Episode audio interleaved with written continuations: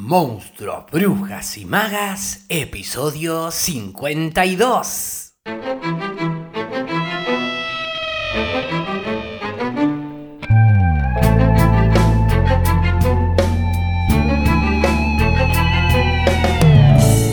Bienvenidas, bienvenidos y bienvenidas a un nuevo episodio de Monstruos, Brujas y Magas, un podcast producido por la Crespo Studio, espacio multiplataforma que desarrolla actividades de formación, investigación, participación y encuentro vinculadas al teatro, el cine y la literatura. Actividades entre las que se encuentra el club de lectura Alto Viaje, de la cual se desprende este ciclo especial llamado Monstruos, Brujas y Magas, que se suma a la programación del canal y que te invite en lo que te queda de este 2021 a pegarte un alto viaje literario compartiéndote reseñas, análisis, biografías de autoras y autores, fragmentos de audiolibros en la voz de invitades y todo, todo para quienes aman leer o, por qué no, escribir.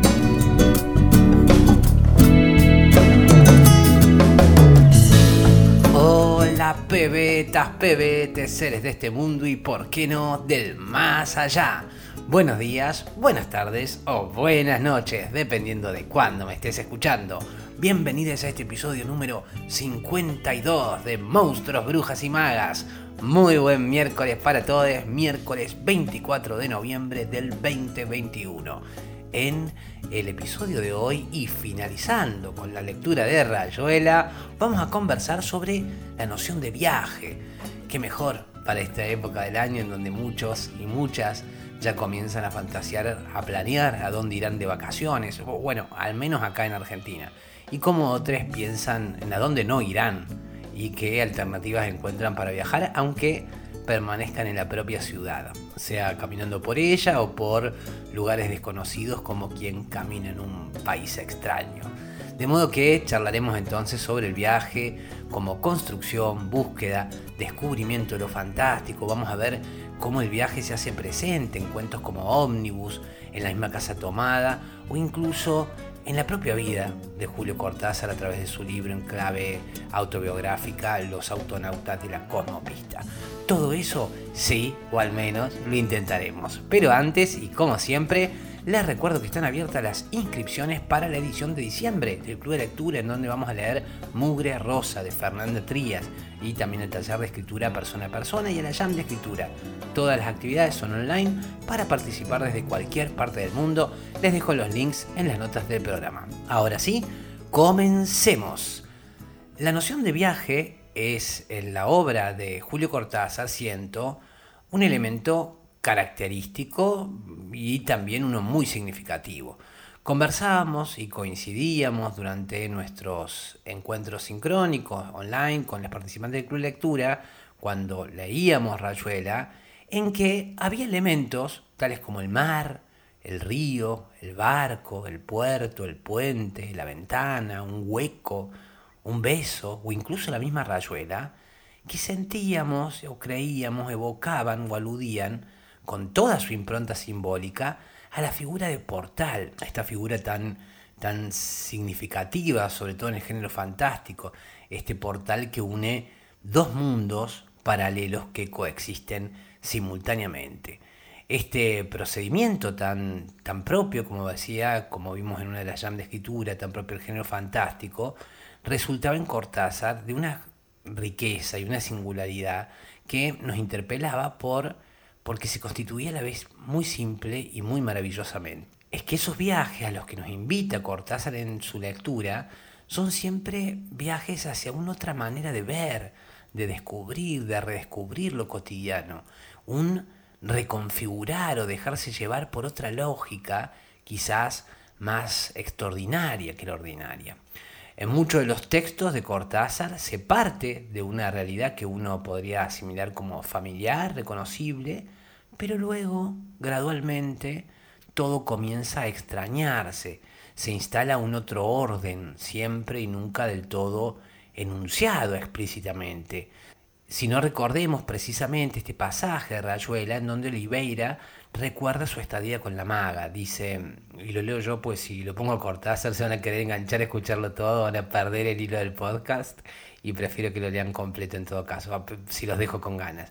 Bueno, decía, en relación a este orden que se va a convertir en un otro orden, decía que dice Cortázar, el desorden en que vivíamos, es decir, el orden en que un bidet se va convirtiendo por obra natural y paulatina en discoteca y archivo de correspondencia por contestar, me parecía una disciplina necesaria, aunque no quería decírselo a la maga, me había llevado muy poco comprender que a la maga no había que plantearle la realidad en términos metódicos. El elogio del desorden lo hubiera escandalizado tanto como su denuncia.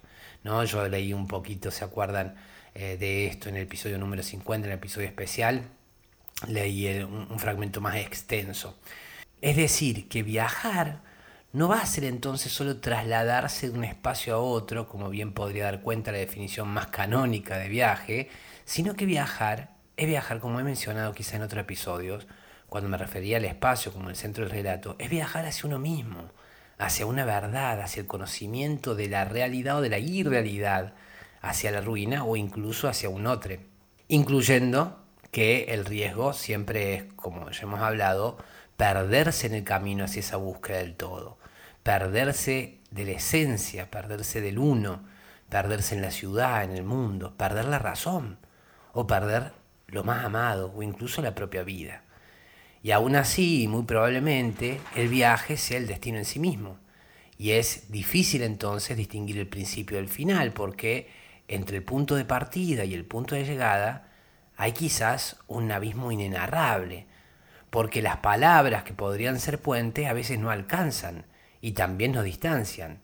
Abismo, por cierto, indescifrable que bien valdría la aventura, puesto que es tanto lo que desconocemos y como en el yin y el yang, aquello que en apariencia se encuentra disociado, partido, dual, a través del movimiento, se confunde en un todo, en una unidad. De modo que viajar es estar en movimiento, aun cuando, como en el caso de Traveler, ese viaje se produzca sobre un presente que se desacomoda. De hecho, la misma novela Rayuela, desde el comienzo, se plantea ya como un viaje, ¿no? Vamos a viajar por los capítulos, vamos a viajar en la búsqueda de la maga, o vamos a viajar en la búsqueda de la cordura, vamos a viajar para perdernos, porque el viaje es en sí mismo su fin y su comienzo, el sentido que bien vale la aventura de vivir y morir. Ahora me gustaría compartirles algunas ideas en relación a las propias aventuras y viajes del querido Julio, quien se ha convertido por el tiempo y también, por qué no decirlo, debido a esta modernidad de redes, él mismo, su figura en ícono en sí misma, y también la obra que de él se desprende como, como personaje. Él en sí mismo es, es atractivo, su, su, vida, su obra, su figura. Quizás a esto contribuye la sonoridad de su voz, el porte alto, desgarbado, la altura, la barba, los ojos achinados, su amor a los gatos, la pipa, la música, ¿no? Todos esos elementos van configurando como una atracción en, este ícono, ¿verdad? Eh, Cortázar, la vida de él, el testimonio que trasciende lo meramente literario, constituyen también hoy parte de su obra. Y obra que se configura a través de los distintos entrevistas, testimonios, fotografías, archivos de audio, notas, etc. Y entre tanto podemos descubrir que él mismo siempre se mantuvo haciendo equilibrio entre dos continentes, entre dos o más países, mundos, siempre en la búsqueda y que hizo de esa idea del propio viaje material de obra. Pensemos si no en los cuentos como Casa Tomada, donde los conservadores y sedentarios protagonistas son impulsados al exterior, al afuera, a abandonar esa suerte de peligrosa seguridad. O pensemos si no también en Omnibus, o como en tantos de los cuentos de bestiario, donde el movimiento, el pasaje entre dos mundos es viaje, y bueno, en Los autonautas de la cosmopista, es el libro autobiográfico, en donde Cortázar y su esposa, la fotógrafa estadounidense Carol Dunlop, narran el viaje emprendido a bordo de un Volkswagen Combi roja, denominada Fafner, como el dragón de Wagner 1. Van viajando por la autopista del sur partiendo desde París rumbo a Marsella durante 33 días. Y en este libro, eh, Los autonautas de la cosmopista, se va colando una comicidad que lo tiñe todo em, y tiñe todo en la vida de esos dos protagonistas. Al momento del viaje, tanto Cortázar como Dunlop tienen enfermedades terminales. Ninguno de ellos conocía su propia afección, pero sí la de su pareja.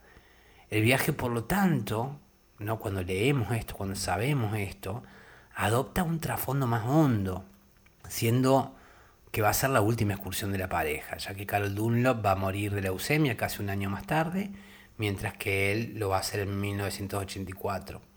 Ya hablamos también en relación, cuando hablábamos de Cristina Perirossi, em, de lo que ella dice en relación a la muerte tanto de Dunlop como de Cortázar. Ahora escuchen este fragmento en donde Cortázar hace foco en las diferentes maneras de viajar de los cronopios y famas y esperanzas. Es muy lindo para mí. Dice, cuando los famas salen de viaje, sus costumbres al pernoctar en una ciudad son las siguientes. Un fama va al hotel y averigua cautelosamente los precios, la calidad de las sábanas y el color de las alfombras. El segundo se traslada a la comisaría y le abre un acta declarando los muebles e inmuebles de los tres, así como el inventario del contenido de sus valijas. El tercer fama va al hospital y copia las listas de los médicos de guardia y sus especialidades. Terminadas estas diligencias, los viajeros se reúnen en la plaza mayor de la ciudad, se comunican sus observaciones y entran en el café a beber un aperitivo pero antes se toman de las manos y danzan en ronda. Esta danza recibe el nombre de Alegría de los Famas. Cuando los cronopios van de viaje, encuentran los hoteles llenos, los trenes se han marchado, llueve a gritos y los taxis no quieren llevarlo les cobran precios altísimos. Los cronopios no se desaniman porque creen firmemente que estas cosas le ocurren a todos y a la hora de dormir se dicen unos a otros la hermosa ciudad, la hermosísima ciudad y sueñan toda la noche que en la ciudad hay grandes fiestas y que ellos están invitados. Al otro día se levantan contentísimos y así es como viajan los cronopios.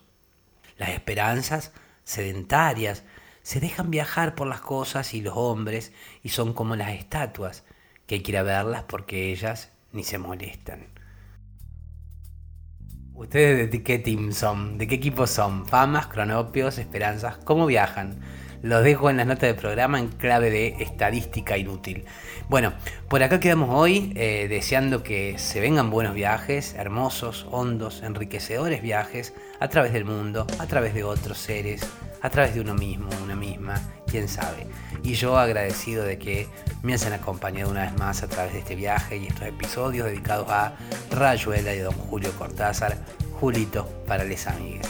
Aquí quedamos hoy con este episodio número 52 de Monstruos, Brujas y Magas, en donde deseo haberles aportado contenido que haya sido de su interés y haber sido buena compañía porque ustedes han sido buena compañía para mí y valoro mucho que me sigan acompañando para aprender, descubrir, redescubrir y, por qué no, encontrarnos en el camino de este alto viaje entre monstruos, brujas y magas. Gracias, como siempre, por sus suscripciones, valoraciones en Spotify, iBox, Google Podcast, Apple Podcast o, bueno, la plataforma que nos esté escuchando. Mañana jueves y el viernes y durante toda la semana que viene, me voy a dedicar a compartirles exclusivamente lecturas de distintos eh, autores o autoras, creo que más autoras. Es decir, no habrá tanto análisis. ¿Por qué? No hay por qué. Bueno, a veces no lo hay, pero esta vez sí. Y es que viendo los números, porque aunque no sea un hombre de letras y mucho menos un hombre de números, puedo sin embargo analizar sin mucha agudeza que hay mayor predisposición general a la escucha de audiolibros, audiocuentos y audiopoemas que quizás encuentran más atractiva o estimulante la escucha de grandes autores que mi verborragia pseudoanalítica, lo cual es desde luego comprensible. Por lo tanto, y con fines estratégicos puramente, lo digo francamente, haré unos capítulos de audiolibros, pero no se contenten demasiado los que prefieren estos contenidos y no se desanimen demasiado la minoría que gusta del mix. No os preocupéis que el algoritmo no me ha comprado aún, al menos y que más tarde o más temprano volveré a incluir también los análisis, reseñas, divagues, reflexiones, por el simple hecho de que disfruto hacerlo tanto como leer. De modo que sí, los próximos episodios van a ser de lectura de poesía y quizás algún que otro cuento de autoras como Pizarnik, Silvia Plath, Clarice Lispector, Claire Keegan, Anne Sexton, Ida Vitale, María Zambrano. Sí, alto cóctel, todo mezcladito, no hay curaduría acá más que el deseo de entrar en contacto con estas autoras por el momento y para facilitar la logística voy a leer yo, pero desde luego voy a seguir invitando a dramaturgas, escritoras, actrices para que lean. De hecho, hace poco tuve una charla muy enriquecedora a propósito de quien se hará cargo del Hospital de Ranas de los Moore, la lectura que tuvimos en noviembre con Lectura y tuve una charla con la directora y docente y dramaturga de teatro argentina Pilar Ruiz, quien también leyó un fragmento de la novela que ya les compartiré más adelante. Pero bueno, me extendí con el cierre del programa, pero no quería dejar de contarles lo que se viene en los próximos episodios para que no se sorprendan los oyentes más leales. Vendrá todo entonces a puro poema eh, los próximos episodios. Ya me dirán luego de hacer la prueba que prefieren con la consabida encuesta. Bueno, ahora sí, eso es todo por hoy. Mi nombre es Facundo Rubiño, coordinador y creador de la Crespo Estudio, y quien les desea que hagan un muy buen día. Será entonces hasta mañana jueves, pebetas, pebetes, para seguir con más Monstruos, Brujas y Magas a las 7.30 Argentina por tu plataforma de podcast favorita.